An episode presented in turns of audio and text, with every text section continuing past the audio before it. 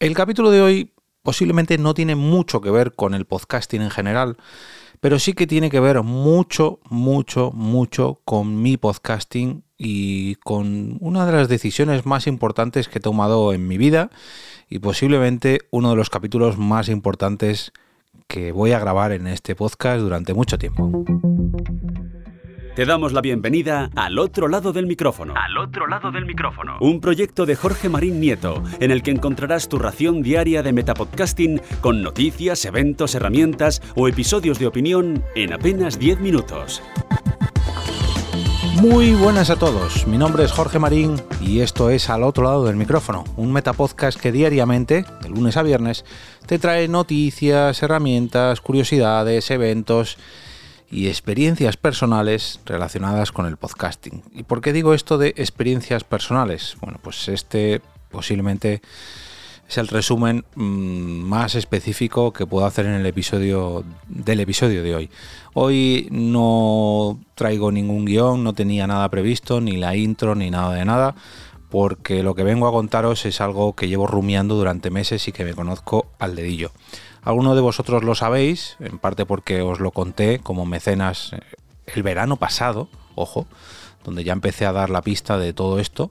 Algunos, los mecenas, eh, digamos que en alguna ocasión han, han, puesto su granito de arena a través del coffee y están en el grupo de, de mecenas de Telegram, también lo saben porque se lo conté hace una semana o semana y pico en un mensaje de voz, en un, un podcast exclusivo bastante emotivo por mi parte, que la verdad guardaré con mucho cariño. Y, bueno, os quiero dar una notición, quizás a vosotros no, os importe mucho porque no os afecta mucho, pero a mí literalmente me va a cambiar la vida, o me ha cambiado la vida, o eso espero. Y es que, eh, eh, como muchos sabréis, eh, empecé a formar una productora de podcast. Precisamente en el verano del año pasado llegó un momento, tomé una decisión y dije, voy a apostar eh, todo lo que tengo, casi todo lo que tengo, en montar una productora de podcast. Voy a dedicarme al podcasting profesionalmente mm, todas las horas de mi día. Si bien ya lo hacía en mi ahora ya ex trabajo, spoiler del capítulo de hoy, eh, no es lo mismo hacerlo para una empresa que hacerlo para ti mismo y para clientes. El hecho de mm, hacerse autónomo o fundar una empresa. Y esa, ese es el titular del capítulo.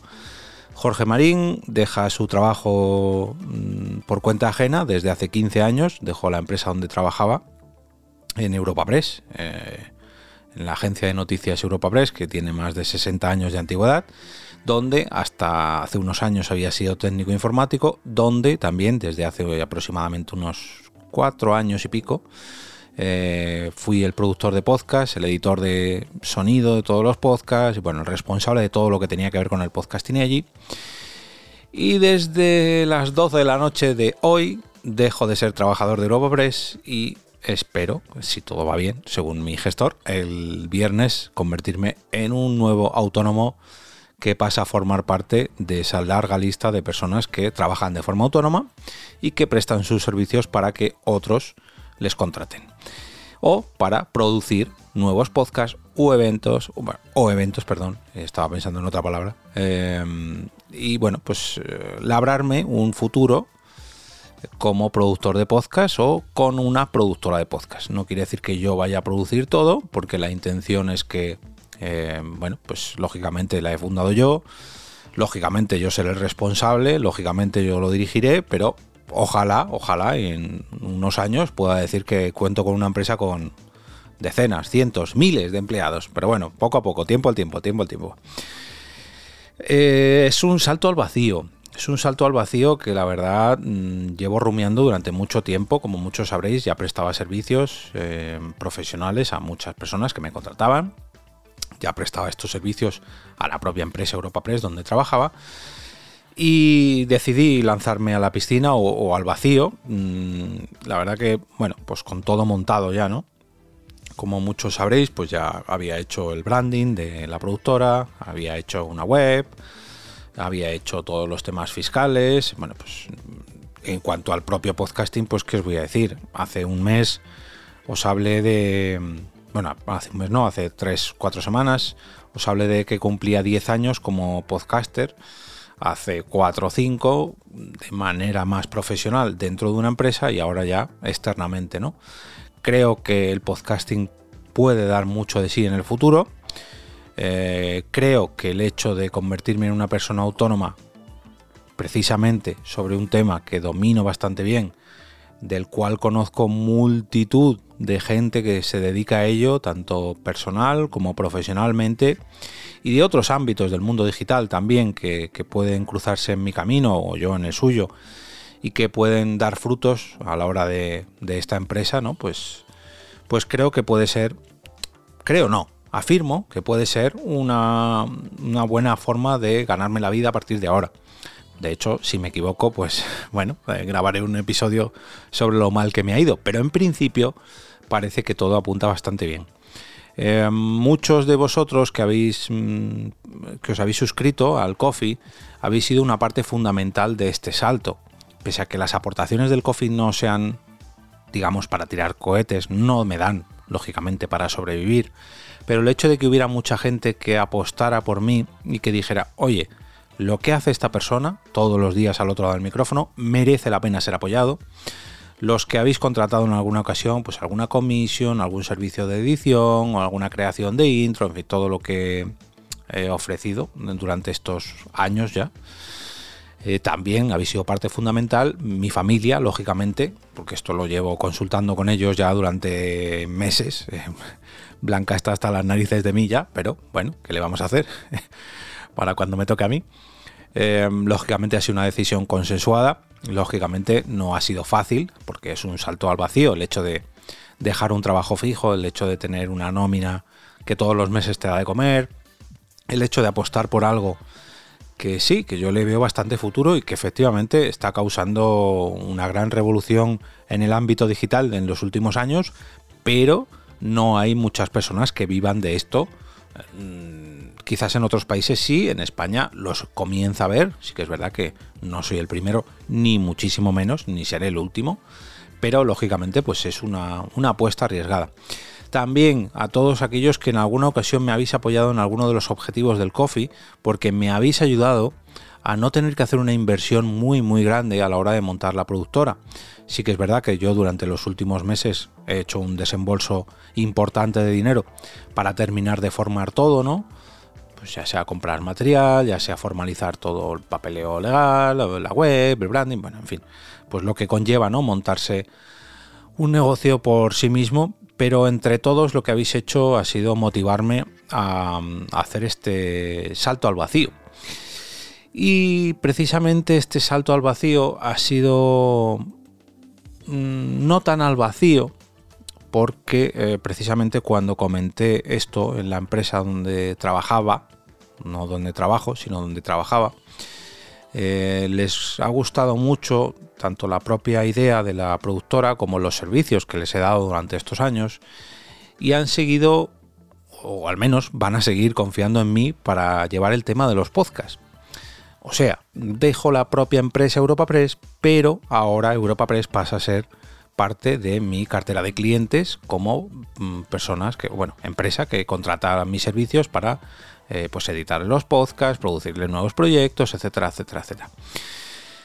Eh, no os podéis imaginar la alegría que fue para mí cuando, bueno, pues cuando la alegría y los nervios, ¿no? Cuando comuniqué esta decisión en mi empresa y cuando, bueno, pues tras hablarlo con ellos hemos llegado a un acuerdo eh, no voy a ser un trabajador de la empresa, pero sí que voy a trabajar para ellos.